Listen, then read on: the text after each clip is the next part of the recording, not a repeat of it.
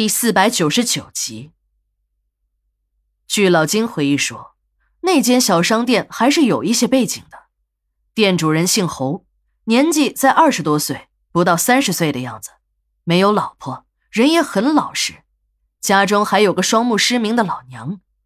局里的同事们看着这母子俩可怜，便经常照顾他的生意。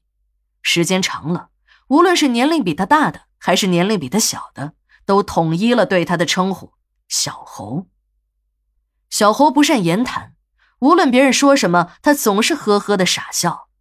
这个人很孝顺，对自己的老娘特别的好。每当天气好的时候，他便把老娘用轮椅推到店铺的门前晒晒太阳。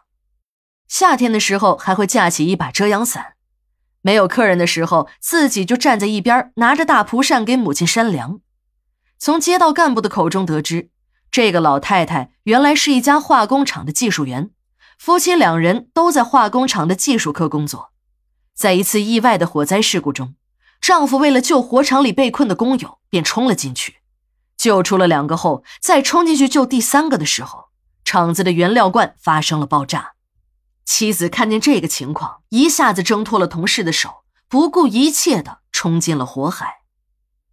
后来赶到的警察和消防人员迅速疏散了现场的人群，等救援人员把他救出来，送到了医院。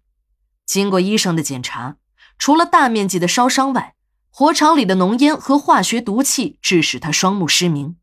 更要命的是，一根倒塌的房梁砸中了他的腰部，两节脊椎骨粉碎性骨折。在医院里昏迷了半个月后才醒了过来，这时他才知道丈夫已经葬身火海。厂子负责了她的所有治疗费用，还有儿子的生活费和学费。化工厂还把一套住房分给了她，也就是公安局一侧的住宅楼的一楼。可是好景不长，化工厂在市场经济的大潮中破了产，母子俩的生活费和小侯的学费便没有了着落。在这以后，照顾瘫在床上的母亲的重任一直是小侯的。小侯虽然年纪小，还在上中学，可这个孩子特别孝顺，从来不嫌床上拉尿的母亲脏。小小的年纪便撑起了这个家，还变着花样的给母亲做吃的，陪母亲说话，逗母亲开心。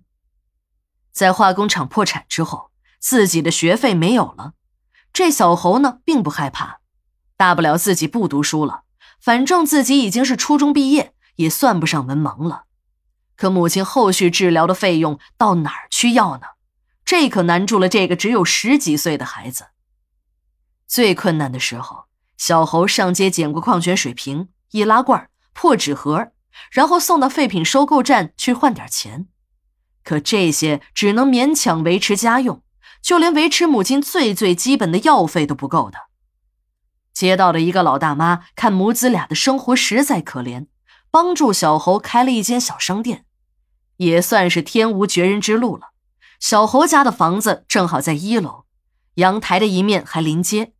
街道的干部和房产部门取得联系后，找了一个施工队打开了阳台，还接触了一块空间，利用这个空间开了个小商店。由于这间小商店位置好，正对着医院，后面还有两所学校。尤其是晚上，医院里的病人家属、学校里住宿的学生都会来小侯这里买东西。就这样，小侯的生意也红红火火的做了起来。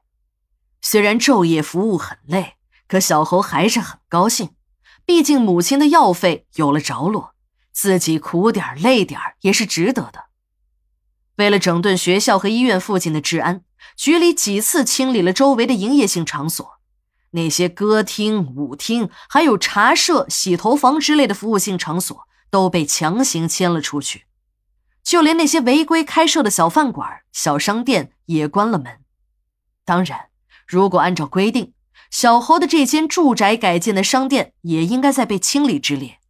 但街道的领导找到了局里的领导，说明了情况后，不但没有被清理，还得到了局里的大力支持。